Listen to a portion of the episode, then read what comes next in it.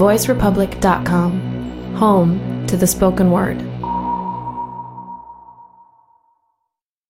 C'est le STJV qui, qui, en fait c'est pendant que Paris 3, euh, la fac euh, qui était occupée euh, pendant les mouvements euh, universitaires et tout ça l'an dernier. Et euh, du coup, il y avait une, conférence qui avait organisé une table ronde avec des membres du STJV, euh, les deux journalistes de, Canard PC qui avaient révélé l'affaire Quanti Dream, et, euh, et il y avait aussi du coup Alexis Blanchet, le, le chercheur à maître de conférence à Paris 3. Et du coup, j'étais allé pour pour voir pour voir ça. En déjà, c'était impressionnant parce que Paris 3 était hyper bien autogéré par les par les, les étudiants, c'était un truc de ouf. C'était super propre et tout. Il y avait des, des, des endroits avec des petites étiquettes pour être. Enfin, c'était vraiment super bien. C'était assez impressionnant. Et du coup, il y avait cette conférence et c'est là où moi j'ai il y avait les, les, gens du syndicat qui parlaient, qui, qui racontaient des choses qui étaient assez ouf, quoi. Enfin, que moi je savais pas, quoi, en tout cas. Et du coup, je me suis dit, mais il faut. Je commençais à faire le documentaire sur Fortnite à ce moment-là, et du coup, je me suis dit, bah ouais, je fais des documentaires maintenant, vas-y, fais-en là-dessus, quoi. Et du coup, c'est là où j'ai demandé aux gens du SCGV qui étaient là, je crois que t'étais là, je sais plus d'ailleurs. Ouais, j'étais là. Ouais. ouais, du coup, j'étais là, et euh, c'était euh, toute la période de la grève de Gênes, euh, si je me souviens correctement. Euh, donc on est rentré en cours euh, de, de, cette période de grève, donc et on, bah, ça arrivait en plein, en plein milieu des contestations sociales et tout ça. Euh, ouais, on était passé juste discuter, un peu échanger, faire un, un workshop là-dessus. Euh, ouais, c'est vrai qu'on était en plein dedans en plus, donc on, on, a dû donner une certaine image à ce moment-là. Ouais, du coup là et après du coup bah je j'ai interviewé euh, Alexis et Corentin, je crois en premier. Alors j'ai les interviewés en mode je, je, je savais pas du tout ce que je faisais donc c'était vraiment assez compliqué comme interview mais ça s'est bien passé mais euh, euh, vraiment au début et puis après même je suis allé voir Noah du coup c'est pareil j'étais encore un peu paumé sur ce que je voulais faire euh, avec ça quoi et voilà c'est au fur et à mesure après en lisant des trucs euh, euh en lisant ce qu'avait écrit Nicolas Turcef aussi et en, en interviewant enfin ouais, ça, ça a vachement aidé à structurer un peu le truc à comprendre le sujet et voilà après c'est qu'après c'était des mois chez soi à écrire à foutre les bouts d'interviews entre eux pour pouvoir, pour arriver à les faire se répondre et tout et voilà. Hop là, est-ce qu'on a des, ça vous inspire des questions, des remarques, tout ça? Ouais, allez. À chaque fois, je vais, je vais essayer, je vais balader un peu le micro, qui c'est, c'est, bien, il y a cinq câbles, c'est totalement un peu. Vas-y, vas-y. Euh, là.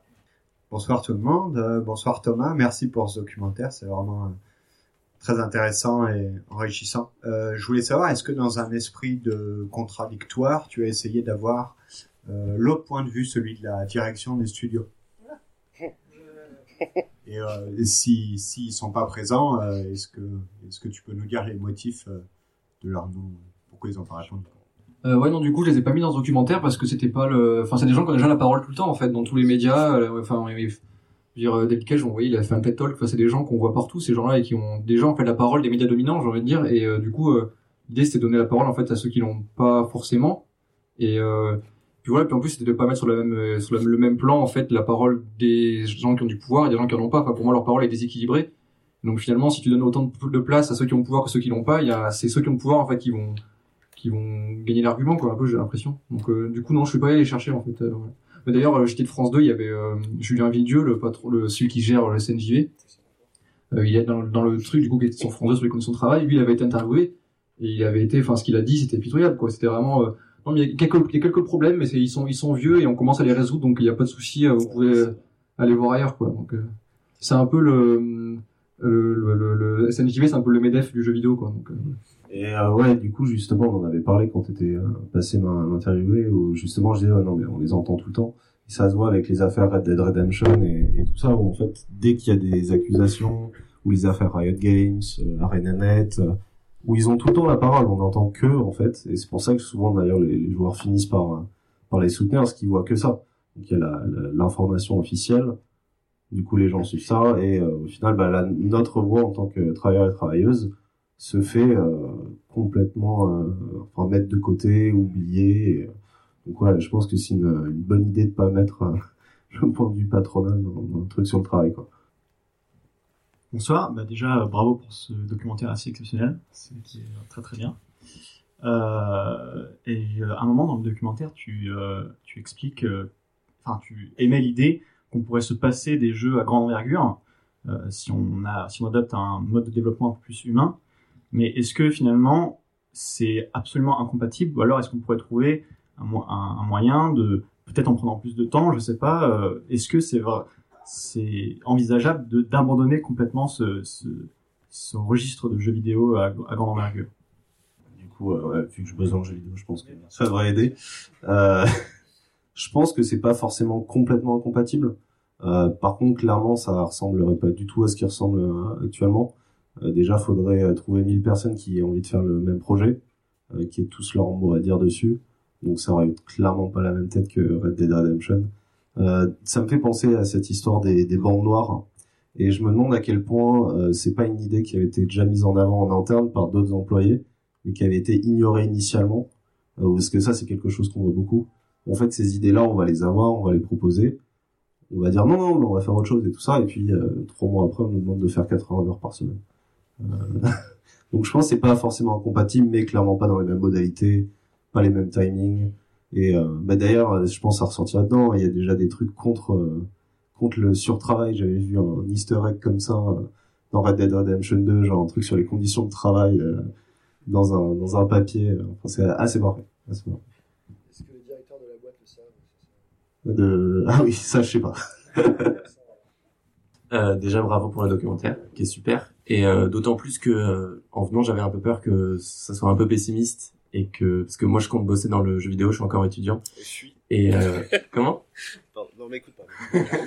et, euh, et du coup, j'avais vraiment peur que ce soit pessimiste. Et au final, je trouve euh, le documentaire, vraiment optimiste sur la fin. Et euh, justement, ma question, c'est par rapport à toi. Euh, Est-ce que ton avis a changé au fur et à mesure du documentaire, de, ta, de la réalisation? Est-ce que d'abord, tu partais d'un point de vue un peu pessimiste Tu pensais que c'était la merde et qu'il y avait pas aucun moyen d'arranger les choses ou pas? Euh, non, moi, je suis toujours un peu optimiste et puis j'ai toujours un peu cette euh, ce truc un peu ce fantasme aussi de de enfin pas de la de la révolution mais un truc un peu comme ça. Enfin, j'ai un peu ce truc dans ma tête euh, qui est plus ou moins rationnel, j'en sais rien, mais en tout cas, euh, c'est enfin moi l'idée justement, enfin je me déjà il fallait que je comprenne le sujet avant de d'avoir une idée précise de ce que je voulais dire, mais euh, une fois que je l'avais compris, je me disais en fait euh, en ce moment, il y a vraiment genre, il y avait un côté un peu Star Wars presque dans l'histoire où t'as vraiment un groupe de rebelles, t'as l'impression qu'ils sont en train d'émerger maintenant ouais, c'est un peu, euh, Sauf qu'on perd dans l'histoire. Ouais, sauf que pour l'instant, pour l'instant c'est compliqué, mais euh, mais en tout cas, enfin, je pense qu'en fait être pessimiste ou optimiste, c'est un choix, c'est pas un, c'est pas un truc de raison, et du coup, il faut juste choisir euh, qu'est-ce que tu veux être. Et euh, moi, j'avais juste envie d'être optimiste parce que ouais, enfin, peut-être que je suis trop jeune et des trucs comme ça, mais puis l'idée, c'est vraiment, c'est de, de, de faire un, do- un documentaire euh, euh, motivant, on va dire, et qui, euh, j'ai pas le mot français, mais empowerment euh, pour les gens qui travaillent et tout, quoi, c'était un peu l'idée. Sur euh, sur l'optimisme tout ça j'ai envie de dire que je suis réaliste. Bon, tout de suite on me traite de, de pessimiste. Euh, par contre c'est pour ça qu'on a créé le STJV au final. C'est ces actions collectives dont on parle. C'est en se mettant ensemble en, créant un contre-pouvoir qu'on peut faire avancer changer les choses. Il y a deux ans euh, sans syndicat euh, tout ça euh, bah ouais, clairement j'aurais dit euh, c'est mort. Il y a rien qui va en ressortir. Maintenant on commence à, à pouvoir aider des gens qui sont euh, en détresse euh, qui ont, qui ont besoin d'aide sur ça à se regrouper, à parler, faire ce genre d'initiative. Euh, et au fur et à mesure, l'idée c'est bah, de, créer un front commun. Et bon, voilà, le fantasme du grand soir et tout ça. Euh, clairement, je pense qu'on partait à tous. Comme on disait, c'est un contexte, un système global qui impose. On, on fait que partie, on est une portion de l'économie capitaliste. Euh, on, sera toujours impacté par ça. Et tant que ça, ça change pas de manière globale, le jeu vidéo, enfin, on sera une des conséquences directes aussi. Bonsoir. Euh, je vais peut-être plonger un peu loin. Donc, euh, c'était sur la partie combattre le capitalisme. Mais en fait, le jeu vidéo, ça en découle directement parce qu'on utilise plein de matériels qui sont créés par des gens qui ont des conditions de travail qui sont souvent assez terribles dans des pays qui sont vraiment moins bien que les nôtres. Du coup, ce côté, si on combat le capitalisme, euh, mine de rien, je suis pas sûr que le jeu vidéo, en fait, ils vivent tout simplement actuellement le matériel qu'on a. Donc c'était juste pour savoir comment on aborde ce côté-là en fait. C'est vrai que c'est bien, tu vas pouvoir recycler ce que tu avais raconté sur tes vidéos sur l'effondrement, ça va être vachement pratique. Après, je. ouais, je suis. Euh, ça c'est plus un donc c'est une question de, de comment on regarde les modalités de production au final.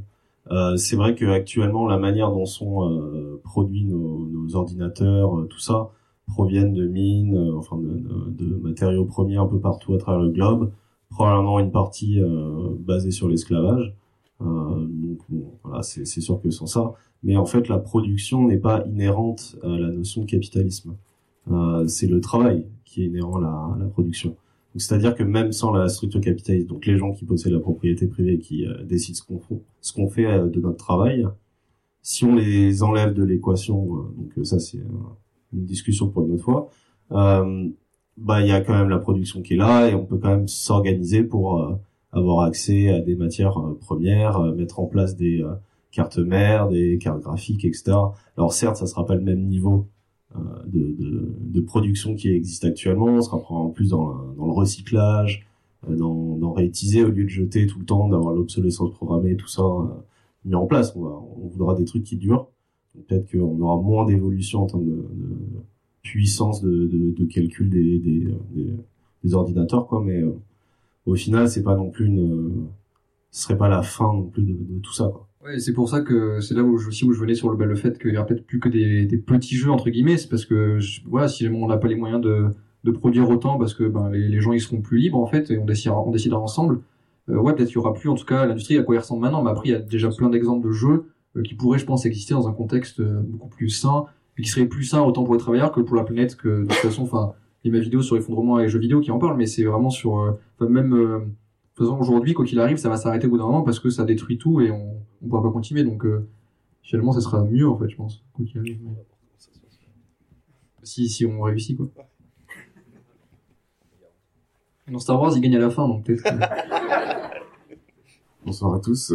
Merci beaucoup pour, pour ce documentaire très intéressant qui, qui donne euh, bah, pas mal de, de, de visions un peu plus profondément sur euh, bah, toutes les questions que moi je me suis posées. euh, parce que moi j'ai commencé du coup à travailler dans le jeu vidéo mais depuis trois mois. Euh, alors, alors moi il m'a beaucoup parlé parce qu'en fait euh, je suis ergonome de formation. Euh, donc en fait le travail c'est notre métier. hein euh, les conditions de travail, etc. Et tout. Donc moi, il y, y a plein de trucs qui ont fait tilt. Hein. Le pouvoir, le pouvoir d'agir, hein. Pouvoir d'agir qui est une des premières choses qu'on fait quand on est ergonome. On va voir les gens, comment ils travaillent, et, euh, et c'est de là que ça part en fait. C'est de, des personnes qui savent, qui font le travail. On va euh, améliorer les, conditions de travail et comment ils le font. Euh, s'ils veulent plus performants, bah, c'est eux qui savent comment faire. Voilà. Peut-être que c'est pas en faisant du crunch justement. Je voulais revenir aussi sur le, côté optimiste pessimiste. Ça c'est un truc que l'on avait déjà, euh, j'ai déjà entendu. C'était au Sunfest l'an dernier avec euh, êtes-vous plutôt optimiste, pessimiste, etc. Et il y, y a une phrase que j'ai entendue il y a pas très longtemps. Je crois que c'est les économistes atterrés qui euh, qui, euh, qui disaient ça. C'était il faut être pessimiste dans l'analyse et optimiste dans l'action. Jean ici, d'accord. Voilà. Bref. et je trouve ça intéressant, en fait. Euh, il, y a plein de, il y a plein de trucs sur le pessimisme et l'optimisme. Euh, histoire de jamais être surpris, il faut être pessimiste. Enfin, il y a plein de trucs comme ça. Mais euh, euh, donc ça, ça c'était une petite aparté. La question que je voulais poser, c'était peut-être plus plus à, à Noah. C'était le donc la STJV, c'est un syndicat qui a qui qui est plutôt jeune. Euh, J'avais entendu parler euh, d'un autre syndicat qui avait tenté d'être créé avant. Je sais pas si tu as des informations là-dessus ou si euh, j'imagine des trucs, mais je crois qu'il y avait un autre syndicat qui avait déjà été créé dans il y a, il y a quelques années et qui avait pas, enfin qui pas survécu. Et si tu pouvais nous en dire plus euh, là-dessus. Alors, je suis pas sûr à 100%, donc euh, s'il y a des gens qui sont au courant et que je dis de la merde, euh, dites-le. Euh, je crois qu'il y avait une structure qui avait été mise en place du côté d'Ubisoft. Donc, ils avaient fait, ils avaient fait pas de la, des grèves, mais enfin beaucoup de beaucoup de trucs en interne. Si, je crois qu'ils avaient fait une grève. Je sais plus. Et bref, ils ont réussi à quand même pas mal assainir leurs leurs conditions de travail à l'époque. Je crois que c'est cette notion donc Ubifree comme tu disais. Euh, je, crois que c'est un truc lié à la CFDT. Euh, mais ouais, enfin, il n'y avait pas de structure vraiment indépendante, en tout cas, de, de syndicat des, euh, des travailleurs et travailleuses pour les travailleurs et travailleuses. Pour le moment, c'était toujours des sortes de choses interclassistes qui, au final, ignorent complètement les, réalités du travail, nos conditions de travail. Je voulais juste préciser, euh, vous n'êtes pas obligé d'avoir une question. Si c'est juste une remarque ou un truc que vous voulez dire, allez-y, parce que l'idée c'est de discuter et pas juste que nous on réponde à des questions. Vous pouvez même vous discuter entre vous et nous on part. euh, fr- franchement, moi c'est ce que je c'est ce que j'aimerais bien au final. euh, C'est l'objectif à terme. Donc, euh. Non, mais en tout cas, voilà, enfin, vous n'êtes pas obligé de poser des questions et pas de pression quand vous prenez le micro. Et, voilà. et notamment, si vous êtes euh, des meufs aussi, n'hésitez pas à parler. euh. Si vous êtes des femmes, je dis juste, n'hésitez pas, parce que je sais que c'est plus compliqué de prendre la parole quand on est une femme, donc du coup. C'est le mot qui ne va pas plus, désolé. Si. Excusez-moi. Du, du- D'ailleurs, ça me fait penser, hop là, j'ai le micro donc je la parole. Euh, Peut-être aussi sur la question des, des conditions de production et notamment sur l'informatique, ça vaudrait le coup de réfléchir. euh, probablement que dans, dans un cadre où il y aurait beaucoup moins de matos informatique, on fera beaucoup plus de jeux de plateau et qui sont quand même des compétences qui sont vachement proches de celles du développement de jeux vidéo, game designer, graphiste, soit tu fais du jeu ou vidéo ou de plateau, franchement ça change pas des masses, enfin je caricature, mais euh, quand même. Bon, il y a moins de programmeurs, ça c'est sûr. Euh, En bon. tout cas, ils se tournent plus les pouces. Ouais. Mais euh, il faudrait, ce serait intéressant de voir, euh, du coup, dans un contexte qui serait moins mondialisé, bah, on aurait probablement plus de jeux qui se créeraient à des, à des niveaux locaux, mais qui s'exporteraient moins, et quelles seraient aussi euh, bah, les conditions de travail déjà dès maintenant dans, dans, dans le jeu de plateau, et, comment ça pourrait évoluer, voilà, dans un contexte où finalement tout, tout le jeu vidéo se reporterait complètement sur ce marché du jeu de plateau. Parce que, à mon avis, on va voir de notre vivant pour le coup. Parce que ça, ça continue à coûter pas très cher. Parce que globalement, même dans les industries un peu pourries, du papier, du carton et, et de l'encre, en fait, ça va aller, je pense. Euh, bon, une petite piste, un prochain documentaire. peut-être. euh, ouais. Bonsoir. Euh, du coup, c'était une question par rapport justement à ce qui vient d'être dit. Euh, si le fait de faire des petits jeux, enfin des jeux dans des des comment s'appelle, des euh, des zones plus locales et qui s'exportent moins. Euh, bon, ma phrase est pas correcte, mais euh, ça peut porter aussi la question de comment on sauvegarde ces jeux par rapport à l'histoire du jeu vidéo. Je sais qu'il y a pas mal de du coup de, jeux qui ont été un peu euh, bah, qui ont disparu juste parce que euh, bah, un peu par le modèle euh, je vais dire capitaliste mais parce que bah on n'avait plus besoin de sauvegarder les données alors hop bah on a un jeu qui disparaît bon c'est un peu dommage et euh, avec tous les problèmes aussi de bah, qu'on a pu voir avec euh, Nintendo et le et le le fait de fermer tous les trucs de tous les sites de, de ROM euh, comme ça, ça peut poser des questions de, pour l'histoire du jeu vidéo, mais aussi le fait du coup d'avoir des jeux qui sont beaucoup plus éparpillés en fait et beaucoup moins beaucoup moins centralisés, beaucoup moins disponibles pour tout le monde. Euh, ça fait que bah, justement la culture aussi du jeu vidéo, elle se, elle se, je vais pas dire elle se diversifie, mais elle se, bah, en fait elle se localise plus. Ça peut pas poser, enfin, je sais pas si ça peut être vraiment un problème ou justement euh, voir euh, apparaître, euh, on va dire, des langages de jeux vidéo comme on a des langages bah, euh, pour parler. Je, je pars beaucoup trop loin et je pense que je vais reposer ce micro avant de d'aller plus loin. Oui, ça rendrait sûrement ça plus compliqué. Après, on pourrait imaginer qu'il y a une instance euh, autogérée qui s'occupe de la préservation des jeux et des choses comme ça. Mais c'est de toute façon, c'est un problème qui se pose aussi aujourd'hui. euh, Enfin, même la propriété intellectuelle par les grandes entreprises de plein de, de, de jeux et tout, ça, ça pose des questions de conservation parce qu'ils gardent les stocks pour eux et on peut moins. Peut-être que c'est même plus simple de conserver les trucs s'ils sont plus euh, open source et des choses comme ça. Donc, je sais pas trop. Après aussi, le côté d'avoir des jeux plus locaux, ça, ça serait ouf. Genre, t'imagines, tu, je sais pas, tu voyages quelque part et t'arrives et du coup, tu découvres des jeux auxquels t'as jamais joué avant ou des trucs comme ça parce qu'on n'aurait pas pu les avoir. Enfin, ça, ouvre aussi des perspectives qui sont assez cool. Enfin, moi, je trouve ça pourrait être marrant que, justement, le voyage, ce soit les, les paysages, ce soit la, bouffe et trucs comme ça, mais aussi, du coup, les jeux vidéo et des choses comme ça. Enfin, parce qu'il y a déjà un petit peu, hein, des fois, dans les gens qui vont au Japon pour fouiller les, les greniers et trucs comme ça, au sujet de, la conservation euh, des jeux et de la préservation pour l'histoire, etc. euh, Il y a le MoMA qui a quelques jeux, euh, le musée d'art moderne à New York, particulièrement Dwarf Fortress que j'aime beaucoup. Et il y a aussi, je crois, une association française qui s'appelle MO5, c'est ça, euh, qui euh, s'occupe justement, qui fait son, son travail d'aller euh, d'aller trouver des manières de préserver les jeux pour pour le futur. ça tombe bien qu'on soit dans une bibliothèque et puisque je crois que c'est aussi le boulot justement quand même assez typiquement de des bibliothécaires. Et d'ailleurs ça me permet et j'ai oublié de le faire tout à l'heure parce que je suis un gros sac de remercier la bibliothèque Louise Michel de nous accueillir. Merci beaucoup à vous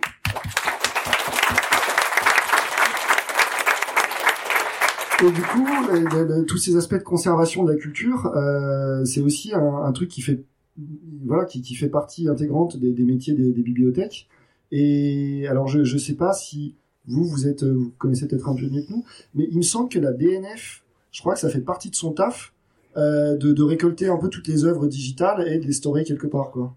Ouais, c'est ça. Euh, donc on a aussi du service public qui s'occupe de ça, c'est merveilleux quand même. Euh, donc voilà, il y a, il y a- il y a ça aussi à, à prendre en compte. Bah, euh, du coup, c'est pour rebondir sur l'histoire de la BNF. Euh, si je me rappelle bien, c'est toute œuvre culturelle en fait qui est euh, commercialisée en France. Euh, doit être, euh, il y a une copie qui doit être déposée à la BNF, que ce soit pour les livres, les films, euh, les jeux vidéo. Bon, magazines et journaux, on me dit du coup. Euh, et du coup, donc euh, pour tous les jeux qui sortent actuellement, il y a une copie qui est déposée à la BNF. Euh, et la question se pose donc pour plus pour des, des jeux un peu plus sombres et moins connus, par exemple euh, les jeux vidéo vendus dans les paquets de céréales ou autres, qui, qui font partie de la, de la culture euh, vidéoludique. C'est-à-dire que c'est une forme de jeu vidéo euh, qui existe. Et ça, par contre, c'est pas forcément déposé à la BNF euh, lorsque le paquet de céréales sort, quoi. En, en vrai, je, je- par contre, ça, je sais pas du tout dans quelle mesure il y a une imposition légale de ce truc et euh, si la BNF arrive à récupérer euh, tout ce qui existe. Je me demande si c'est pas quand même un peu sur la base du volontariat et donc je, si ce système a pas des énormes limites. Ouais. Je, je, serais- je serais, je serais prêt à payer assez cher pour voir le nombre de jeux Steam qui sont à la BNF. Alors moi j'ai parlé directement à euh, une dame dont c'était le métier de récupérer les jeux justement. Et euh, elle nous disait que euh, normalement oui c'est obligatoire et il y a très très peu de boîtes qui le font. Et donc en fait ils en ont pas beaucoup. Et donc euh, ils demandent, euh, enfin vraiment, euh, enfin ils pourraient nous poursuivre en justice parce qu'on donne pas une copie de nos jeux. Bon ils vont pas le faire mais ce serait quand même sympa. Donc euh, bah, si vous bossez dans le jeu vidéo et que votre boîte ne le fait pas, bah vous pouvez faire passer le message. Euh, oui, bah déjà, merci pour ce, ce documentaire. Encore une fois, ça m'a, ça m'a appris beaucoup de choses et je suis aussi content qu'il y ait, il y ait beaucoup de gens qui soient venus ici pour, euh, bah voilà, pour soutenir cette cause, qu'il y ait même euh, Usul dans la salle qui, non, je plaisante. en tout cas, euh, oui, ce que je voulais dire, oui, par rapport juste euh, à la BNF, il y avait une, une conférence euh, assez récemment sur euh, sauvegarder la mémoire du jeu vidéo. Et euh, donc on nous expliquait que euh, déjà c'était très difficile à stocker dû oui à ce que mes collègues ont dit au problème du support. Et il- dans cette dans cette conférence, il y avait aussi une visite guidée, une visite guidée des de, voilà des, des endroits où ils stockent euh, tous ces supports et qu'il y a beaucoup de problèmes de, euh, bah, de voilà de juste de processeurs qui vont commencer à péter, à pourrir. Voilà, donc euh, c'est aussi super difficile à numériser et qu'on a aussi euh, beaucoup de d'empreintes euh, des premiers jeux vidéo français qui sont plus sur bande, même pas sur support numérique, mais sur bande, enfin les premiers vraiment processeurs, voilà. Donc c'est, vais juste faire la parenthèse là-dessus. Aussi sur ce documentaire, il y a quelque chose qui m'a un peu frappé, comme quand beaucoup de, comme beaucoup de gens aussi apparemment, j'ai été frappé quand tu nous as demandé de troquer notre conscience euh, politique avec Red Dead Redemption 3. Mais euh, en fait, oui, euh, je me demandais comment, surtout l'acteur, il y a un acteur aussi qui me vient en tête, c'est les, surtout pour les grosses licences, c'est les les jeux AA, c'est les, les actionnaires qui sont un peu derrière et qui, quand vient de- des moments comme, quand viennent des moments comme les périodes de Noël ou le 3, commencent à voilà à essayer de, de forcer un peu pour qu'il y ait du crunch time qui arrive. Euh, Est-ce que les syndicats peuvent ou pourront euh, se voilà se lier euh, enfin se, se liguer contre eux et dire non non euh, on peut attendre une autre année c'est pas grave enfin c'est avant tout le, le bien-être des, des gens qui travaillent dans le milieu voilà merci Donc la question du rapport de force syndicat versus actionnaire.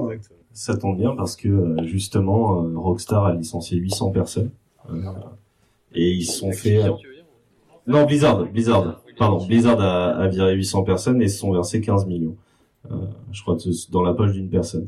Donc euh, oui c'est un problème. Après c'est pas directement les actionnaires qui demandent à faire du crunch. Euh, tout ce qui demande les actionnaires c'est c'est faire de la thune. C'est voilà je, je, je mon blé euh, du coup, bah derrière, c'est les studios qui, euh, soit par euh, par leurs dirigeants, soit même par la pression que qui peut se mettre sur eux-mêmes, vont euh, vont créer ces, conditions de travail de, pourries.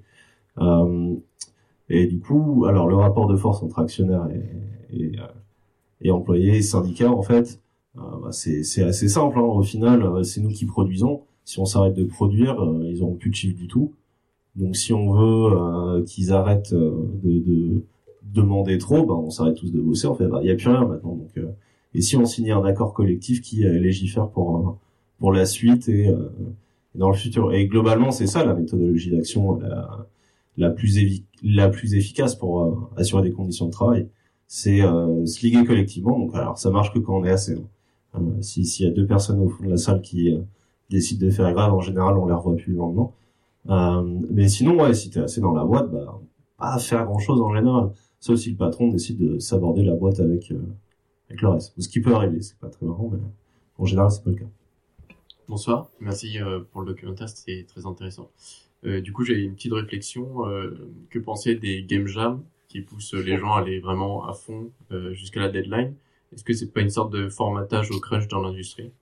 J- au début, j'avais des, j'avais des, morceaux d'interview en fait dans le documentaire qui parlaient de ça, et puis finalement, pour alléger le truc, je les ai enlevés. Mais, oui, clairement, ce qu'on me disait, c'est que les game jams, les game jams, en fait, c'est des, des, des endroits où, euh, de, de liberté créative, vraiment. Enfin, j'ai entendu des développeurs qui disaient que c'était un des seuls endroits où ils avaient une vraie liberté de faire ce qu'ils voulaient, mais en même temps, dans cette liberté-là, c'est aussi un moment où tu crunches en fait énormément. euh.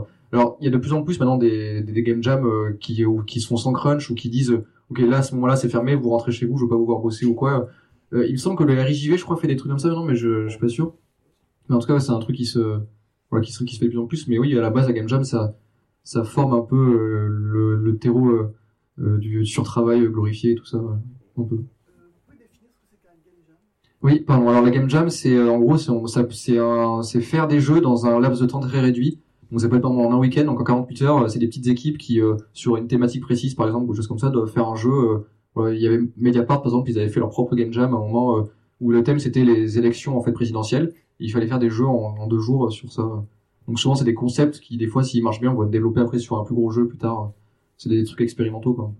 D'ailleurs, c'est effectivement nous à Game Impact, c'est un truc. On, pendant un, moment, on avait fait des game jams sur des enjeux euh, environnementaux ou euh, de conditions de travail, etc. Et puis, euh, pour l'instant, on est justement en train de, d'aussi d'essayer, comme tu dis, de soit faire des événements bah, où tu dis aux gens d'aller dormir, où ils mangent bien aussi, plutôt qu'aller bouffer du McDo, Coca à chaque repas. Mais il y a une vraie remise en question, effectivement, à faire sur comment tu transmets. Et en plus, c'est quasiment que des étudiants depuis des game jams, très souvent. Donc, comment tu transmets cette idéologie du travail gratos la nuit euh, pour le fun. Euh, ça, voilà. Mais il y a plusieurs associations, ouais, nous, euh, le RJV, effectivement, qui, qui commencent pas mal à, re- à remettre ça en question. Euh, Il y avait euh, alors, une question là-bas, déjà. Alors bonsoir. Euh, D'abord, merci pour ce magnifique documentaire, c'est du beau boulot. Euh, du coup, euh, je, je dévie un tout petit peu le sujet justement pour parler de la vidéo.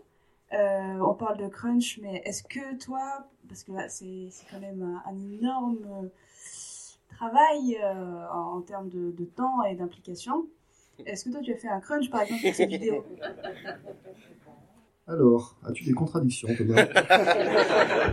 Euh, oui, j'ai dû avoir mes petites semaines de. Bah là, en plus, pour la première fois de ma vie, j'avais une vraie deadline en fait pour le truc. Donc euh, les deux dernières semaines là, j'ai euh, j'ai encore euh, mal à, à mon à mon coude à force de toucher la souris et euh, oui, j'ai fait mes petites semaines euh, lundi, euh, samedi, euh, 10 heures par jour. euh, j'ai dû faire ça euh, une, une ou deux semaines. Ouais. Donc euh, un peu, enfin voilà, mais c'est pour la bonne cause. En fait. ouais, c'est ce qu'on dit tous. Mais mais c'est pas bien, il faut il faut pas faire ça et euh, c'est pas des moments où t'es bien et du coup c'est un peu nul quoi. Oui. Il y a des mains qui se lèvent au fond. Euh, alors, je pense pas que le je pense pas que le micro va être assez long. Peut-être vous pouvez vous avancer un peu sur le côté. Hein Ouais, mais c'est des, c'est des membres à nous, ils peuvent attendre, ça tu vois pas. On privilégie quand même le public. Hop là. Allez. non, c'est sur notre gauche. Ça va Euh, bonjour. Bah, du coup, euh, bah, merci, voilà, comme euh, beaucoup de gens l'ont dit pour ce documentaire. Et moi, personnellement, je trouve qu'il est construit un petit peu comme un manifeste. C'est-à-dire qu'on met en avant effectivement les problématiques, les enjeux, et aussi euh, éventuellement des alternatives à mettre en place. Et alors, du coup, c'est euh, plus une, une question qui est de dire euh, quelle est, euh, enfin, comment on va voir ce documentaire évoluer euh, sur le long terme. Et en même temps, une petite idée à soumettre. Euh, on voit de plus en plus de campagnes. euh, alors c'est pas vraiment de la désobéissance civile parce que euh, c'est ça reste légal. Moi je trouve que c'est de l'impertinence civile. Euh, c'est euh, d'envoyer des mails euh, aux euh, ben, personnes responsables justement de ces grandes entreprises avec en lien le documentaire ou un manifeste ou quelque chose et qu'en fait c'est toutes les communautés de joueurs qui se mobilisent pour envoyer ce petit mail et souvent c'est un petit peu impertinent parce qu'il y a un- une pointe d'ironie ou une pointe d'humour Euh, il y a à l'époque euh, quotidien le petit journal qui avait beaucoup fait ça euh, notamment pour Fox News euh, avec toutes les désinformations, les no-go zones à Paris. Euh, il y avait euh, ben, là récemment la Société Générale qui soutient les énergies fossiles, où euh, il y a euh, des milliers de personnes qui ont envoyé des éponges par la poste euh, pour leur dire qu'ils étaient sales, et aussi qui ont envoyé des mails en leur disant que s'il vous plaît n'utilisez pas notre argent pour pouvoir détruire la planète. Donc voilà, c'est juste une idée, mais de voir, enfin, les questions, qu'est-ce que, qu'est-ce, enfin, comment on pourrait utiliser ce documentaire pour faire avancer les choses.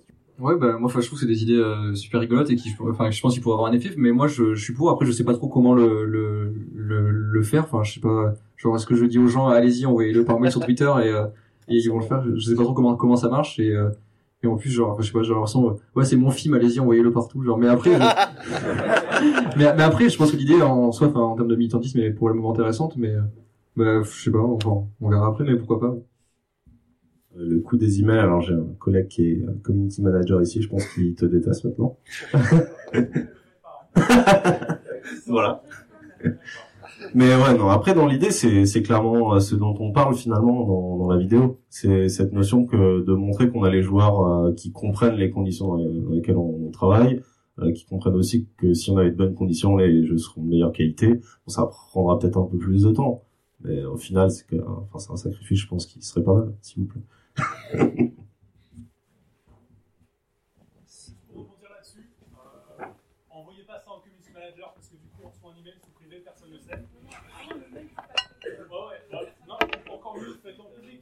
Faites-le sur Twitter. Twitter c'est public. Si vous êtes 4000 à l'envoyer, tout le monde va le voir. Euh, au mieux, ça devient un trending topic. Les gens parlent. Voilà. Euh, un email, franchement, si c'est moi qui reçois 4000 fois le même email, ou alors c'est 4000 fois le même email, personne ne saura qu'il y aura il y aura 4 autres, euh, 4000 autres emails. Euh, c'est cool, c'est une idée, mais c'est pas le bon endroit pour faire ça. Twitter, Ah, ouais, c'est bien. des questions stratégiques, ouais, c'est Euh, yes, bravo encore pour ce pour cette vidéo. Je crois qu'on l'a déjà beaucoup dit, mais ça mérite de, de, de le redire encore. Euh, moi, j'ai une question pour les celles et ceux qui seraient revenus du crunch. Donc, du coup, n'importe qui ici, j'aurais aimé savoir l'impact que ça a eu. Bah, si, si en a qui sont revenus du crunch, je l'espère. Que euh, l'impact que ça a eu derrière sur vous de faire des semaines normales, peut-être de de s'ouvrir à d'autres loisirs. Genre, je sais pas, vous vouliez faire de la poterie, mais vous pouviez pas le faire. Bah, peut-être après c'était possible. Voilà, est-ce qu'on a des témoignages qui vont dans ce sens-là? Ce serait du bien à entendre. Et si c'est pas le cas, ce sera un peu triste. Alors, est-ce qu'on a des survivants et des survivantes du crash qui en sont revenus? Voilà. Je pense que tous les développeurs. J'en profite parce que le micro à droite, celui. Euh, ouais, du coup, euh, j'ai j'ai- j'ai aussi fait du crunch euh, la- l'année dernière. On va dire que on a sorti un jeu avec euh, bah, Noah ici présent, Alice, euh, et, et- et un gros studio parisien qui marche bien. Euh, mais bon, du coup, le problème c'est que des fois, euh, même si on fait attention, même si on pense qu'on fait gaffe, même si on adore le jeu sur lequel on travaille, euh, on se rend pas compte, on se met des pressions de ouf tout seul et, euh, et, et on en chie. Euh, voilà, moi je me rappelle la soirée de lancement du jeu, j'étais dans un coin de la salle où on faisait la fête et j'étais sur Twitter en train de répondre à des gens. J'étais à fond, je trouvais ça super. Quand, quand ça faisait deux semaines que je répondais à des gens tous les soirs depuis chez moi parce qu'il y avait des questions sur le jeu, j'étais ils kiffent le jeu, c'est génial. Et, et en fait, trois mois plus tard, je faisais la même chose. Euh, et à ce moment-là, je me rends compte, mais qu'est-ce que je fais de ma vie, putain. Euh, donc euh, la poterie non, mais juste euh, pouvoir revoir un jeu vidéo sans se dire putain, je suis pas en train de répondre au forum, je suis pas en train de répondre à des gens qui ont des questions. Il y a des gens qui ont des, vra- des vraies questions et j'ai les vraies réponses à leur apporter. Je suis pas en train de le faire. Qu'est-ce que je fais de ma vie euh, c'est tout un enfin c'est un, un sujet pour moi et ma psy j'ai envie de dire mais euh, en vrai ça nous concerne tous hein, pou- pouvoir juste faire son travail ou penser à son travail sans avoir la culpabilité derrière de pas être en train de le faire à ce moment-là c'est maintenant c'est un luxe hein, euh, et, et je le chéris tous les jours quoi. Euh, pour euh, partager un peu aussi sur le crunch, donc c'était plus euh, la boîte d'avant. Comme j'expliquais, je travaille 80 heures par semaine à certaines reprises. Euh, partir à 2 heures du matin, revenir à, à 9. Euh, du coup, j'ai fini par quitter cette entreprise, normal. Euh, et quand je suis revenu dans une autre, et c'est les choses dont on parle pas forcément, on se rend pas compte, c'est l'impact psychologique à, à compte à rebours en quelque sorte. Où en fait, j'ai commencé à avoir des, des, des problèmes euh, d'anxiété et tout ça après coup. Donc euh, c'est ça est ouais, c'était c'était marrant. On se rend on se rend compte qu'on est devant son PC, euh, tout se passe bien, euh, bonne ambiance comme euh, comme je disais à Thomas. Et en fait, euh, ben on a on a des crises d'angoisse, des trucs comme ça. Bon, ça c'est pas super marrant, mais on s'en sort quoi. Au final, il y a toujours un moment où on passe à la suite et on arrive à construire avec les camarades et c'est ça que ça sert aussi. le syndicat, c'est créer la solidarité, avoir les liens entre nous pour euh, que justement quand il y a un camarade qui va pas très bien, on est là, on l'épaule et, euh, et on, on avance. Quoi.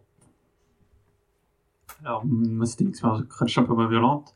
C'était, on a, donc moi, j'ai fini des études euh, donc dans le jeu vidéo au mois de juin dernier. Et on a passé bah, la dernière année sur notre projet où on a fait des semaines de 70, voire un peu plus, assez souvent. Et euh, bah, les six mois de stage que j'ai fait derrière ont été clairement des vacances, même si je travaille 35 heures par semaine, c'était des vacances, rentrer le soir, euh, pouvoir faire ce que je voulais, etc. Et penser à autre chose que le jeu que j'avais fait, etc. C'était clairement des vacances.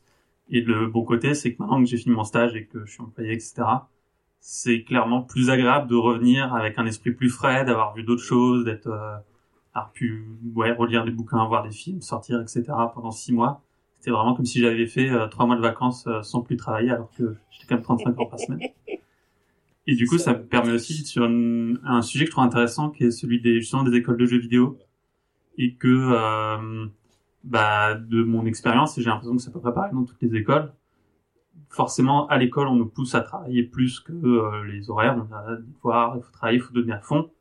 Qu'on a la pression qu'on veut trouver un emploi derrière, etc. Et que, du coup, chaque moment qu'on passe à pas travailler, c'est potentiellement euh, un projet moins bien fait, un portfolio moins bon, etc. Et c'est aussi quelque chose que je trouve assez entretenu par les professeurs. On nous a toujours dit que le métier du vidéo, ça gagnait pas énormément, etc. Que euh, si on traitait du truc bien, fallait un peu s'en satisfaire, etc. Et une anecdote que j'ai pour les étudiants, c'est que euh, bah, on nous a toujours dit que euh, ça servait à rien de négocier des salaires, qu'il y avait des grilles de salaires, etc. Et que là, bah, on a tous négocié nos salaires en, à la fin de nos stages et on a à peu près tous obtenu plus. Donc, faut pas hésiter à demander, etc. Et je me demandais si du coup, c'était pas un truc que le STJV pouvait faire de peut-être plus intervenir dans les écoles et de euh, d'essayer d'attaquer un peu euh, à la racine quoi le- cette culture du ouais un peu de la victimisation de l'employé quoi. Alors, nous, mieux que moi, mais je crois que pour les interventions pour, euh, du STJV dans les écoles, c'est déjà prévu et c'est en cours, il Ouais, me semble, euh, de, de mémoire. Ouais, complètement. C'est un truc qu'on a envie de faire. Bah, on, en parle, on le sait. Euh, je dirais pas que c'est la racine non plus. Juste, c'est euh, c'est un cycle qui perpétue euh, ce qui a été mis en place. Euh, oui, on a envie d'intervenir dans les écoles. Je sais que personnellement, je parle à, à des enseignants qui sont dans ces écoles pour leur dire de changer de culture, par exemple. Dans certains cas, de leur expliquer à quel moment ça a pu être relativement problématique comme manière d'avancer sur des choses. Et je sais que j'ai beaucoup de retours positifs là-dessus.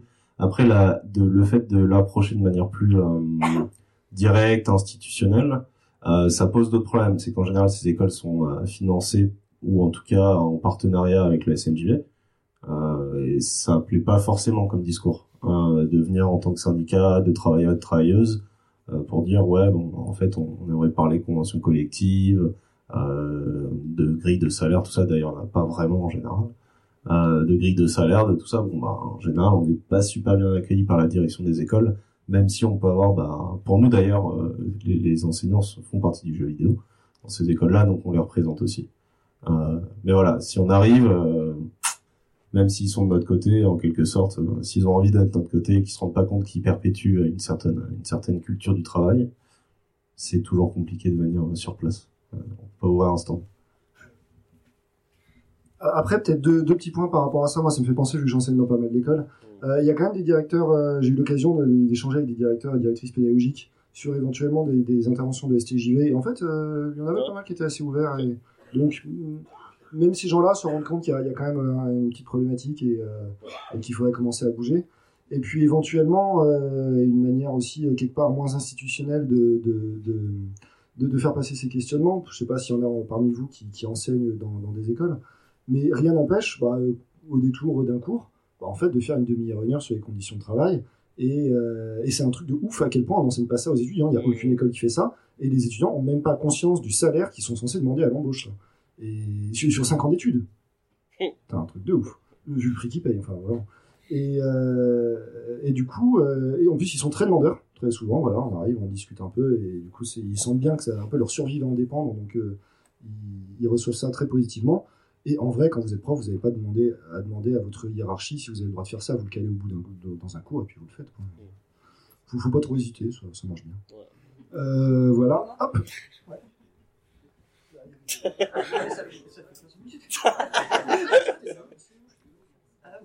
Euh, non, mais c'est parce qu'en fait, alors, parce que du coup, la conversation est partie là-dessus.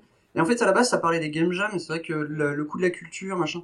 En fait, on se dit, bah, c'est pas trop grave, parce que généralement, c'est quand t'es dedans, puis en plus, on voit que souvent, les experts de game jam, en fait, c'est ceux qui dorment le plus, et ils le disent, en fait, au souvent, donc, plus tu vas en game jam, plus tu vois les gens dormir, quoi. Par contre, clairement, il y a un problème avec les écoles à ce sujet-là. C'est parce que, justement, il y a des gens qui ont témoigné qui sont sortis du crunch, et c'est cool. Moi, clairement, j'en suis pas sorti. hein. Je, je suis arrivé, je suis parti à 8 heures aujourd'hui. Euh, j'ai passé une heure et demie à discuter de process et tout, et de feedback et tout, alors que j'avais fini depuis une heure et demie. Euh, bref, euh, et justement, des fois, je me dis que c'est assez facile, en fait, quand j'étais à l'école pendant 4 ans, c'est une école qui, aujourd'hui, sur son site internet, est contente de dire aux gens, vous savez quoi, trois fois par an, on prend les étudiants pendant une semaine, on les enferme dans l'école et on les laisse pas dormir. C'est cool, ils sont prêts pour le boulot comme ça. Et euh, bah c'est pas étonnant qu'en fait après au bout de 5 ans bah t'as as intégré ces trucs là et, euh, et- c'est assez chaud. Et euh, du coup clairement je pense que ça commence là, faut le faire, faut euh, si vous, si vous allez sur les salons, faut parler, faut parler aux jeunes, faut leur en parler. Euh, j'ai fait une expérience toute con parce que je suis prof aussi. Et euh, en fait, on m'a demandé un jour de leur faire faire un projet perso de jeu. Puis moi, chaque année, j'aime bien prendre des thématiques à la con. Et une année, j'ai pris travail. J'avais juste écrit travail sur un slide j'ai dit, bah voilà, faites-moi un jeu sur le travail. Et j'ai été surpris de découvrir à quel point ils avaient même pas idée de ce que ça voulait dire. Ils ont clairement, ils font la différence entre travail et emploi, elle est pas faite. C'est-à-dire que un travail, c'est avoir un emploi. C'est-à-dire que techniquement, tu bosses en asso, tu travailles pas.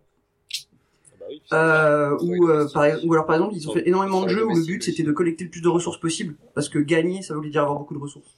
Alors beaucoup de et, euh, et du coup j'ai halluciné. J'ai découvert qu'ils savaient pas comment marchait l'économie qu'ils avaient, pas le truc et du coup ben moi clairement la directrice vu comment elle nous paye dans l'école je sais qu'elle est- elle sait pas que je fais des trucs comme ça. Je pense que là c'est mais c'est quoi cette propagande de gaucho quoi? Donc je l'ai fait au détour d'un truc. Je fais oui oui vous inquiétez pas je leur fais faire un jeu. Par contre j'ai choisi une thématique un peu chelou et du coup, tu fais quoi? J'en parle de game design. Enfin, je leur explique comment déconstruire un projet et faire des recherches. Genre là, par exemple, je choisis le travail. donc J'aurais demandé de se renseigner sur le droit du travail. Ouais, C'est c'est- logique, quoi. Complètement logique. Voilà. C'était juste pour dire ça. Euh, c'était concernant le l'éducation par rapport à tout ça, par rapport aux syndicats et euh, con- conventions collectives. En tant qu'étudiant, comment on fait pour euh, s'éduquer par rapport à ça? Où est-ce qu'on va? À qui on demande? Tu nous parles. tu nous envoies même. Ouais, mais en dehors de là maintenant. Non, je vais. euh, Eh bien, on est en la pub. 2019 et le STJV a un site internet Allez. et une adresse mail et ça, c'est quand même la technologie.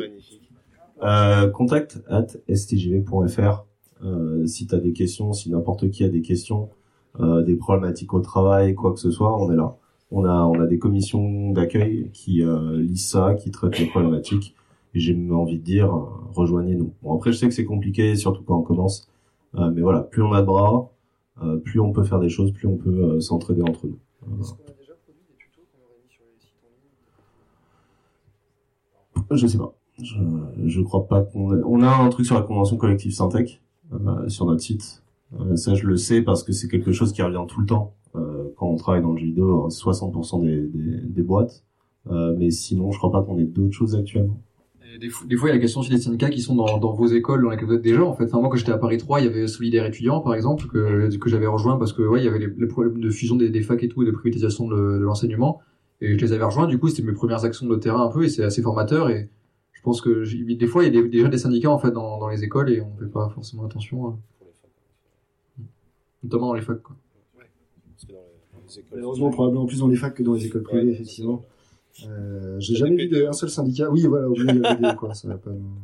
Mais effectivement, le, le STJV, voilà, enfin, c'est, son but de faire ça, de, de, de- d'accompagner les gens et de leur donner des infos. Et euh, j'imagine, enfin, les, les collègues me reprendront si je dis une connerie, mais qu'un des objectifs, c'est de faire euh, des formats accessibles euh, sur les questions les plus largement répandues. Mais pour ça, effectivement, il faut des bras, et donc, si vous rejoignez le STJV, c'est vrai que ça va plus vite. Euh, ouais. Bah, bonsoir à tous. Déjà, merci pour ce, ce reportage qui est très édifiant et très, euh, très, euh, enfin, plein de motivation, quoi, plein de, plein de positivité. Je, y a, je pense euh, prendre pas trop de risques en disant qu'il y a beaucoup d'étudiants dans la salle. Vous, en avez parlé, vous en avez parlé beaucoup pendant le, un petit peu pendant le reportage aussi que les écoles euh, peut-être nous formater à, à des processus pas très, pas très sains. Il y a un, un collègue étudiant qui, qui en a parlé aussi. Du coup, moi, j'aimerais partager une expérience. Euh, parce que si avec la génération actuelle de travailleurs c'est pas euh, c'est pas gagné encore peut-être de changer les choses enfin ça va prendre du temps euh, nous là qui avons nos diplômes euh, dans les mois à venir ou qui venons de le- les avoir on va vraiment être au centre de tout ça. Du coup je pense que c'est bien de préparer le terrain dès maintenant. Euh, donc ce que je voulais partager c'est que nous on est en train de on est en train de faire nos projets de, fin d'année nos projets de groupe. Euh, et on a on a euh, on, on travaille avec un non sens enfin on travaillait du coup dans un non sens total c'est que en plus de notre projet on avait euh, d'autres travaux annexes à faire qui étaient imposés euh, en fait qui aboutissaient juste à du stress à des travaux bâclés et à plein de choses qu'on a dû euh, qu'on a dû cutter qu'on a dû bâcler sur nos projets. En fait ça on s'en est rendu compte pendant les premières les premières milestones. Et, euh, et ben en fait on, s'est juste rassemblé on a demandé mais en, fait les gars on n'a pas envie et, on n'a pas le temps de faire d'autres choses que notre projet parce que notre projet c'est ce qui nous permet de nous exprimer c'est ça qui est personnel c'est pas les c'est pas les, les devoirs parce que c'est des devoirs. Et, euh, et en fait, du coup, euh, depuis quelques semaines, on a plus de travaux annexes. Euh, au début, c'était un peu compliqué de, de réunir euh, assez de monde euh, qui ose dire ça parce qu'il y en a qui pensaient que c'était un aveu de faiblesse. Mais bah, en fait, aux étudiants, c'est je m'intéresse aux étudiants, c'est pas un aveu de faiblesse en fait. C'est juste que bah, vous allez faire quelque chose de mieux sur votre projet et, et au lieu d'avoir de la qualité bâclée et une santé qui, qui, qui prend un coup. Voilà. Et nos projets, maintenant, c'est ils ont ils ont vraiment pris un cran au-dessus. Là, en deux trois semaines, parce qu'on s'est enlevé du stress et, et, bah tout le monde le vit mieux, tout le monde bosse mieux. Quoi. Donc voilà, n'ayez pas peur en fait, c'est pas de la faiblesse, c'est juste euh, bah, c'est juste du bon sens. Donc euh, voilà, donc c'est des petites habitudes à prendre. Euh, du coup, c'est pour revenir sur le, fait que dans les jeux, le, travail s'était associé à accumuler beaucoup d'argent. C'est une question qui, que, je me pose beaucoup, et notamment confronté capitalisme et jeux vidéo. La majorité des jeux vidéo qu'on a actuellement, ils sont dans une optique très capitaliste à l'intérieur, c'est-à-dire c'est toujours accumuler le plus de choses, toujours euh, être le meilleur, euh, surmonter des, des, des obstacles euh, qui nous sont qui nous sont posés.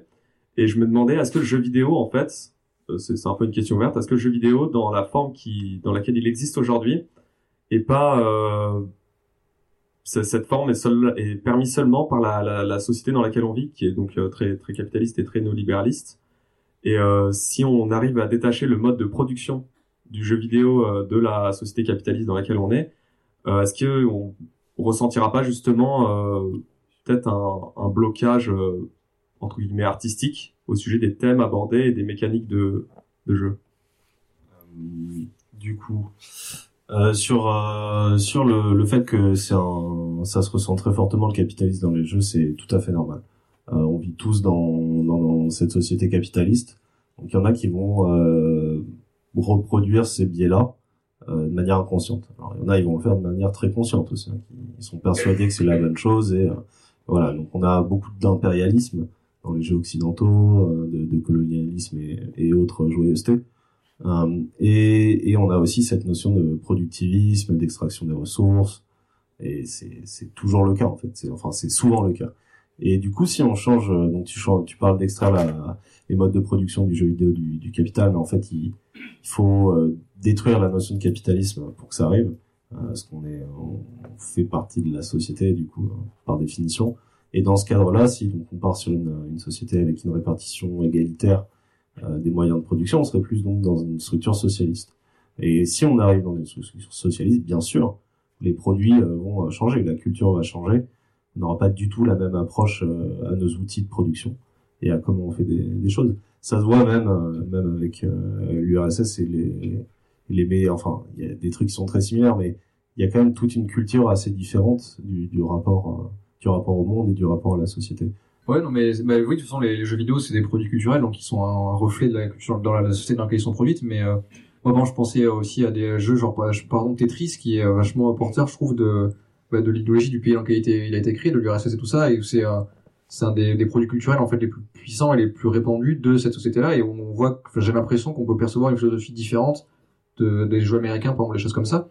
Après, c'est, c'est, est-ce qu'il y aurait une panne de créativité? Je pense pas, parce que au contraire, en fait, il y a déjà plein de jeux aujourd'hui qui, euh, qui sont dans d'autres modalités, dans d'autres euh, réflexes. En fait, je pense à Undertale, je pense à Pikuniku, je pense à Celeste, qui sont des jeux qui, qui sont moins dans ces logiques de compétition, de se surpasser, d'accumulation et de choses comme ça, et qui interrogent ces notions-là d'ailleurs même euh, plutôt euh, assez bien. Donc moi, je pense que ça, pourrait même euh, faire, émerger plein de, trucs différents. Mais, oui, clairement, ça va remettre en question beaucoup les jeux de compétition, de tir et tout ça. Ou... Enfin, ouais, mais je pense que ça serait pour le mieux, quoi. Ça me fait penser, il y a toute une scène qui, émerge en Afrique de jeux, donc c'est tout récent. Et franchement, juste regarder ce que ça veut raconter comme histoire, les, les, les manières, enfin le, rapport à la société, à la culture, c'est complètement différent. On n'y a pas du tout la même euh, la même approche. Euh, après, j'ai pas les noms en tête, mais je me souviens, j'étais tombé sur ça. Bon, c'est assez euh, c'est neuf ou des jeux. euh, je crois que c'était un jeu iranien où euh, où tu joues euh, un journaliste qui doit s'enfuir d'une ville. Euh, et ça a l'air d'être un rapport à, bah, au jeu, au contexte, au contexte euh, du jeu et de la vie très différente. On n'est pas dans une dans un ego trip, euh, power trip comme la majorité des jeux occidentaux. On a tendance à aller vers euh, le héros qui peut tout faire, euh, l'accumulation, etc. Et plus dans une sorte de d'introspection de, ce que c'est de vivre dans une situation de guerre. Passer la parole, je crois, pour le jeu iranien, euh, je sais pas, c'est pas 1979, Black Friday, qui raconte l'histoire de la révolution iranienne. Et pour la scène de jeu africaine, tu as notamment le développeur Kiro Games, K-I-R-2-O euh, Games, qui ont sorti un jeu, ils ont mis 10 ans à faire, une espèce d'action RPG. euh, qui s'appelle Orion Legacy of the Coriodan et que vous pouvez aller voir euh, Kiro Games. Filez-leur des sous, je pense que ça, ça vaut le coup. Euh, ouais. Si bien. Euh, désolé, c'est encore moi. Euh, en fait, j'avais une vraie question tout à l'heure, c'est pour ça que je suis intervenu, c'est pour essayer de me faire remarquer. Mais en vrai, je voulais dire, euh, d'abord, je commence par euh, pour euh, revenir sur un truc euh, qui avait été dit pendant le, le, le, le- le documentaire euh, sur euh, des, des gens qui disaient euh, genre euh, ouais euh, quand les, quand les gens euh, viennent dire euh, ouais mais tel truc dans ton jeu c'était pourri. Euh, J'ai lu un article aujourd'hui dans un journal que, que j'adore euh, qui est Canard PC, euh, qui disait euh, c'est quoi dans tous ces jeux il y a toujours une merde quelque part et euh, qu'est-ce qu'ils pensent ces branlos de développeurs et euh, ça m'a fait beaucoup de mal. Ça, ça, on, a- on était beaucoup à se partager le, le truc au, au boulot, à se dire euh, putain mais ça fait chier, mais tu te rends compte que ce truc-là, on l'a vu a trois mois, on sait qu'elle est pourrie cette feature. Si on avait eu le temps, tu crois qu'on aurait laissé une merde comme ça? C'est comme c'est comme le mec qui commence à débarrasser la table et puis qui va laisser deux trois dégueulasseries. Non, non, on commence ce truc, on le finit, on a, on a un amour propre.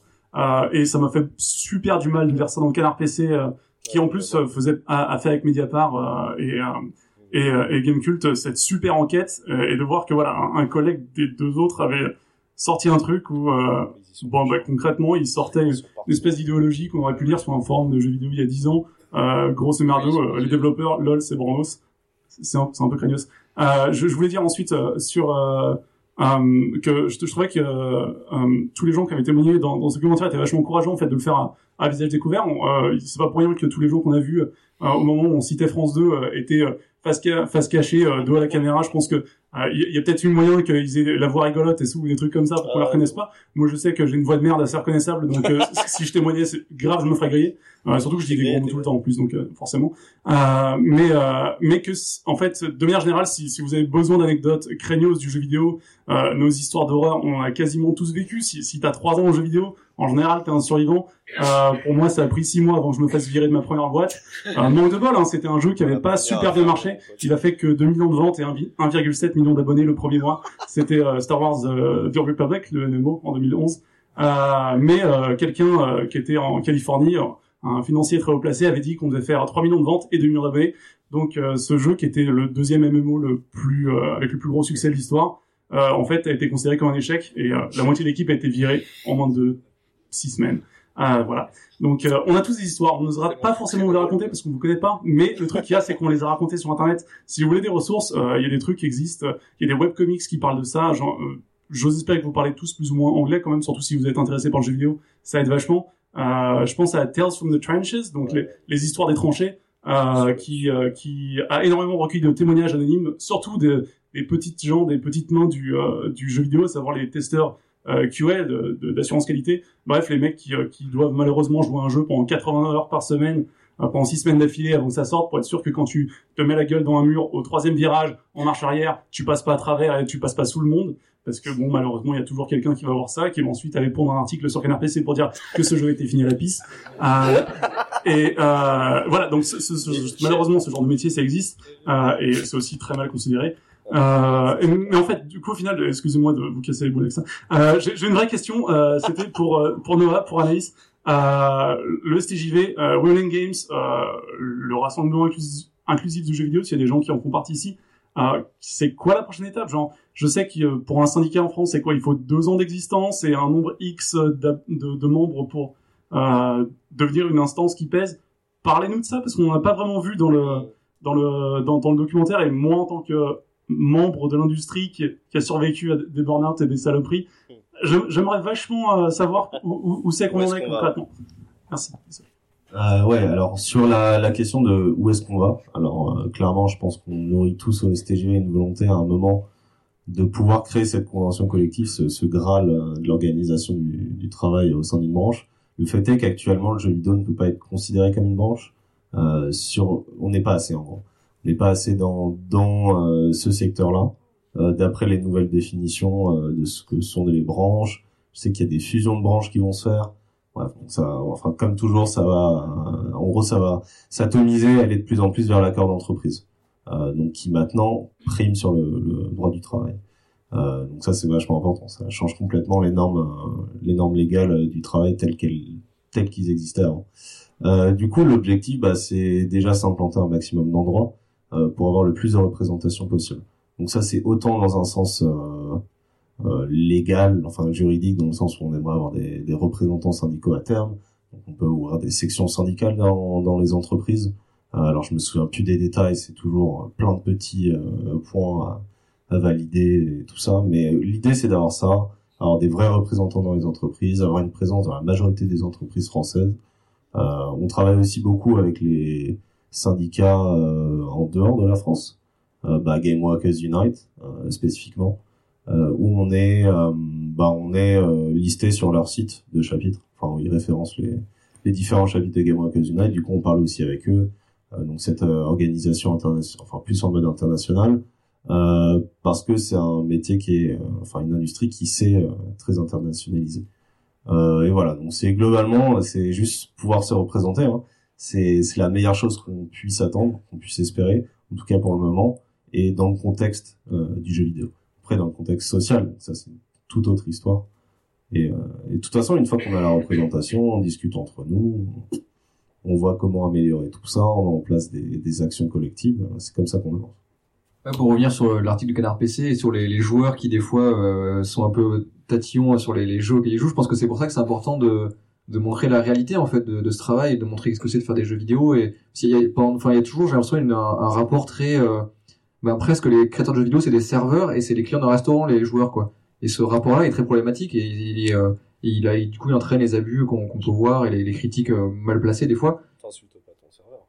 Ouais, t'insultes pas ton serveur, c'est encore pire, mais euh, mais du coup, il y a ce truc-là qui est, qui- c'est pour ça que j'utilisais la- le rôle des joueurs, c'était aussi de, bah justement, de ceux qui sont conscients de ça, de prendre la parole inverse et de défendre en fait les les employés. Je pense que c'est important et je pense c'est important de montrer comment sont faits les jeux. Je pense qu'il y a de plus en plus ce mouvement qui se fait là, mais j'ai l'impression par exemple ce que fait NoClip aux États-Unis, ça s'inscrit vachement dans cette, idée de bah, montrer qui sont en fait les gens qui font les jeux, à quoi ça ressemble et euh, pourquoi en fait euh, il faut arrêter de, les emmerder quand un jeu il y a des problèmes parce que c'est pas forcément leur faute et, et en fait ils aiment autant les jeux qui, auxquels ils, qu'ils fabriquent que les gens qui y jouent en fait. Enfin, ils ont, enfin les joueurs et les développeurs, ils ont beaucoup plus d'intérêt à se rassembler que à se, se battre quoi. C'est surtout les joueurs qui attaquent les développeurs. ouais. Ça, ça me fait penser à l'histoire d'ArenaNet. Donc pour ceux qui n'ont pas vu, euh, c'était une euh, développeuse, une narrative designer, euh, si je me trompe pas, d'ArenaNet, donc euh, qui partageait un peu son expérience, qui parle à un public euh, plutôt euh, plutôt développeur en général. Euh, sur Twitter, on suit un peu tous au maximum pour voir ceux qui racontent des choses intéressantes, suivre un peu l'industrie et c'est les méthodes que chacun emploie. Euh, et du coup, donc, euh, elle parlait euh, d'une comment faire des, des narrations branchées dans euh, avec euh, comme comme exemple Guild Wars. Elle a travaillé sur Guild Wars 2. Euh, et du coup, elle s'était pris plein de plein d'attaques sur comme quoi c'était nul, nanana.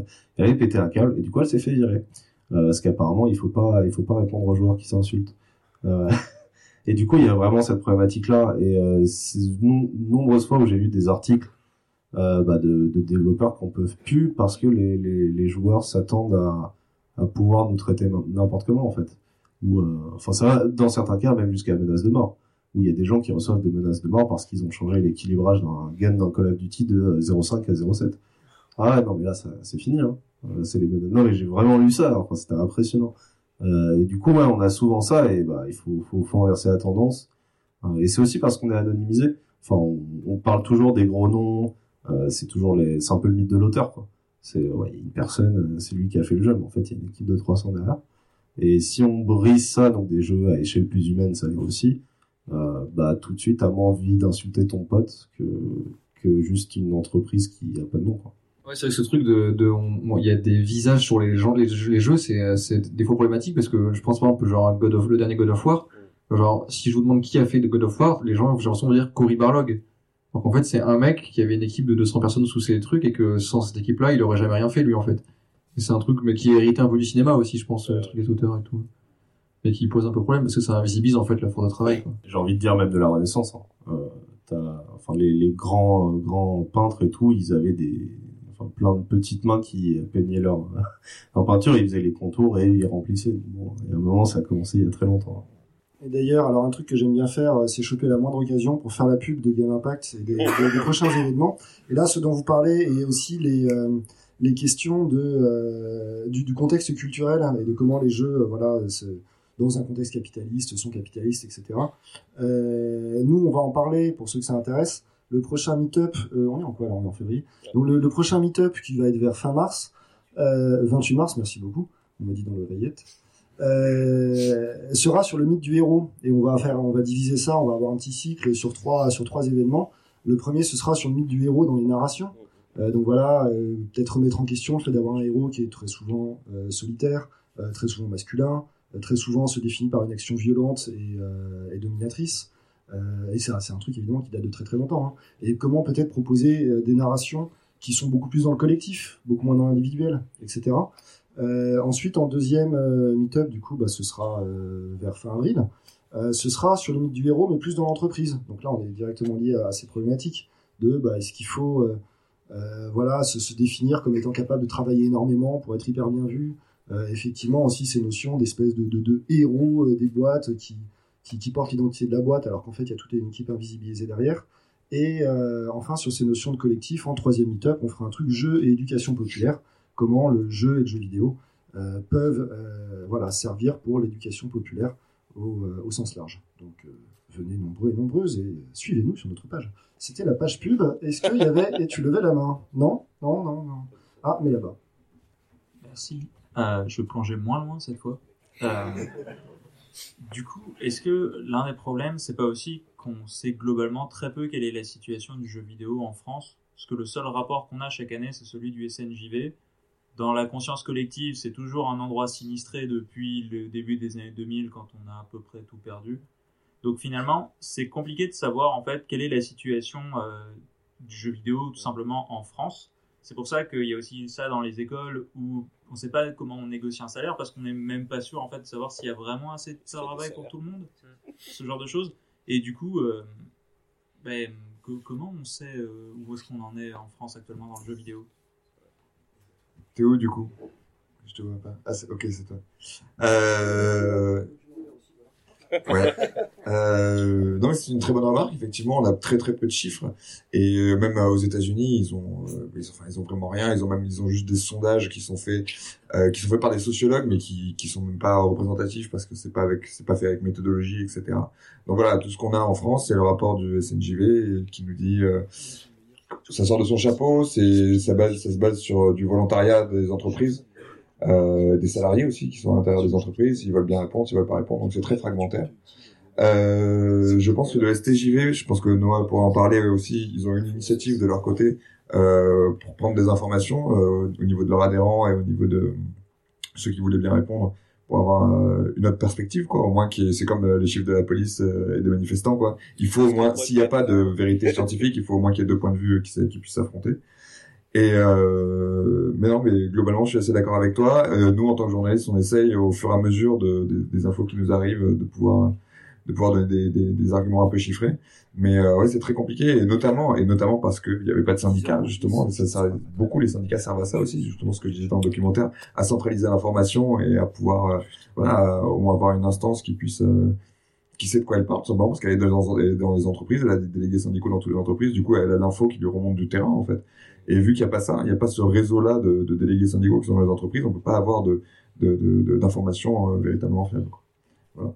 Pour l'instant, on en est à ce stade, mais je, je sens que ça va évoluer. Je pense que Noah vous devra compléter ma réponse euh, sans doute. Puis c'est vrai qu'en plus, quand tu parles de, de, de, de sociologues, ça me fait penser qu'on a quand même une plâtrée de game studies. C'est quand même un truc assez spécifique à la France. On a pas mal de gens qui, au niveau universitaire, étudient le jeu vidéo. Euh, Peut-être que euh, ils pourraient faire des trucs qui nous serviraient un peu et avoir des sujets un peu un peu plus concrets que ce qu'ils font d'habitude. si- si j'en- Euh, enfin, ouais. et du coup, vous avez déjà au STJV, on a déjà essayé de bosser avec. Euh, alors oui, je crois qu'on qu'on bosse avec des sociologues, mais euh, sinon sur donc c'est très juste ce que tu dis hein, sur sur l'absence de de vraies instances pour euh, pour récolter des chiffres. Euh, nous, on a essayé de mener un peu euh, ça de notre côté, mais voilà, c'est basé sur le volontariat, il n'y a aucune notion de représentativité, ça peut manquer de méthodologie. Euh, du coup, c'est juste indicatif. Après, c'est assez intéressant parce que, par exemple, sur la proportion de, de femmes travaillant dans le jeu vidéo, on, on tombait sur les mêmes chiffres que le SNJV. Euh, bah, on était à 15, ils étaient à 14 ou un truc comme ça. Euh, donc, sur certaines choses, c'est intéressant. On a étudié un peu aussi les âges euh, pour voir. euh, donc, on en parle dans la vidéo. Après 35 ans, il n'y a plus personne. Euh, donc, on avait ça. On avait la répartition aussi, je crois, euh, du genre et du travail et tout ça. Mais j'ai pas les chiffres en tête. on a fait tout un truc et euh, comme tu le dis, ça manque quand même de, de réponses et je pourrais même pas te dire combien de réponses on a eu. Euh, L'idéal, ça serait en effet qu'une fois on a des infrastructures plus en place, euh, de pouvoir collecter ça directement et de, de sortir des vrais, euh, enfin des vrais chiffres. Quoi. Ouais. Euh... Du coup, bon, bah là, il va se faire quand même avec tout ça. Il se fait 10h moins 5. On va peut-être pas trop, euh, pas trop tarder. Ou alors il y a une dernière intervention. Ou alors peut-être qu'on, est-ce que c'est euh, fondamental Ou alors on se fait ça devant une bière? Euh... Hein? Ouais, allez, bon. Euh, petite dernière. Et puis après, on va conclure et aller boire des coups. Alors, euh, Euh, bonsoir. Euh, bah, déjà, je voulais dire que le, le docu était vraiment super intéressant, donc je rejoins les autres sur leurs commentaires. Alors moi, j'ai pas la, la chance ou la malchance de travailler dans le secteur. Je suis graphiste de formation et de métier aussi. Et bah, c'était pour dire déjà que euh, je vous soutiens tous parce que nous aussi euh, dans nos écoles on a euh, bah, on n'appelle pas ça du crunch mais on a aussi cette espèce de culture de faut bosser à fond sur nos projets, il faut vraiment s'impliquer, quitte à y passer aussi des nuits blanches. J'ai passé des nuits blanches sur des projets. On était même bah, souvent fiers de le faire. Quand j'ai fait deux écoles différentes sur du, d'abord sur de l'ILU et après sur du graphisme pur. Et euh, en, en ILU et en anime 2D, euh, clairement, on était content nous d'avoir notre bâtiment à nous ou à la fin de l'année, euh, sur notre travail de fin d'études, bah, on restait un mois à loger à moitié là-bas avec des gens qui dormaient par terre dans des sacs de couchage. Donc voilà, vous n'êtes pas seul. Et je pense aussi, enfin je reviens sur le, le lien justement entre, entre les écoles et le monde du travail. Et clairement, le truc que moi j'ai pu constater pour avoir fait une école en Belgique et une école en France, une euh, publique en Belgique et une privée en France, on a vraiment cette méconnaissance complète euh, du, domaine du travail, de comment ça fonctionne, et du coup, c'est vrai qu'on intègre des, euh, réflexes qui ne sont pas du tout sains et qui nous semblent normaux, du coup, après, dans la pratique. Je pense notamment bah, en graphisme de, com, où on nous dit, eh ben, ah ouais, mais si tu veux bosser en agence, euh, tu vas pas compter tes heures, espère pas avoir une vie sociale, et euh, ouais, des fois, euh, tu vas devoir bosser jusqu'à 22h, 23h, euh, peut-être après, on sait pas, euh, mais euh, voilà, c'est le client, il te, te pousse un peu derrière euh, pour, pour finir tes trucs.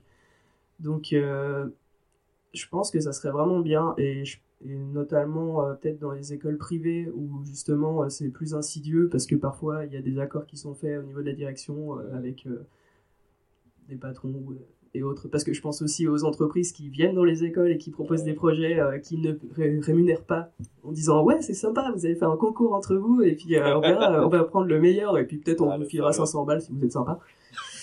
Et des cacahuètes aussi. Si t'as de la chance. Sinon, peut-être des fois, t'as droit à des licences gratuites, c'est bien aussi. euh.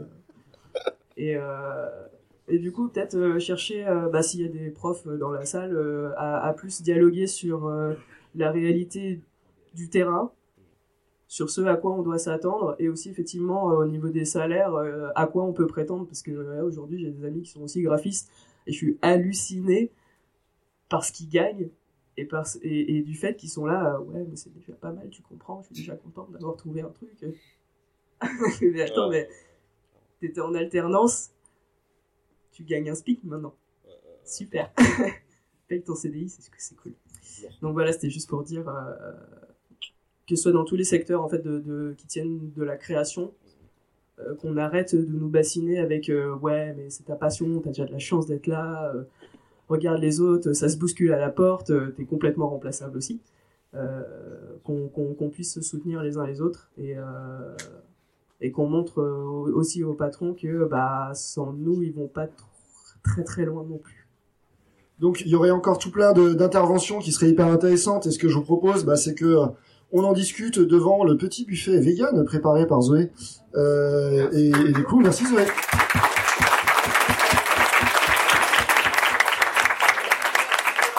Et euh, bah voilà, bah, on voit que le sujet il est complexe, il y a encore plein de choses à faire. Euh, bah, je pense qu'on peut remercier énormément euh, Tom pour sa vidéo et Noah.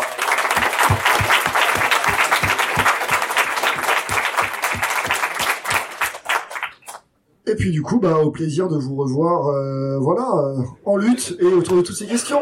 À très bientôt. Ah ouais, attends. Ouais. Oui, euh, du coup, la vidéo sortira normalement demain soir sur YouTube. Ça s'appellera Comment se fabriquent les jeux vidéo.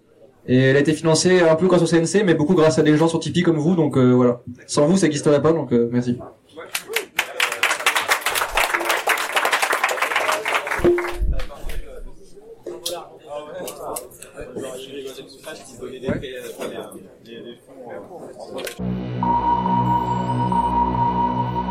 VoiceRepublic.com, home to the spoken word.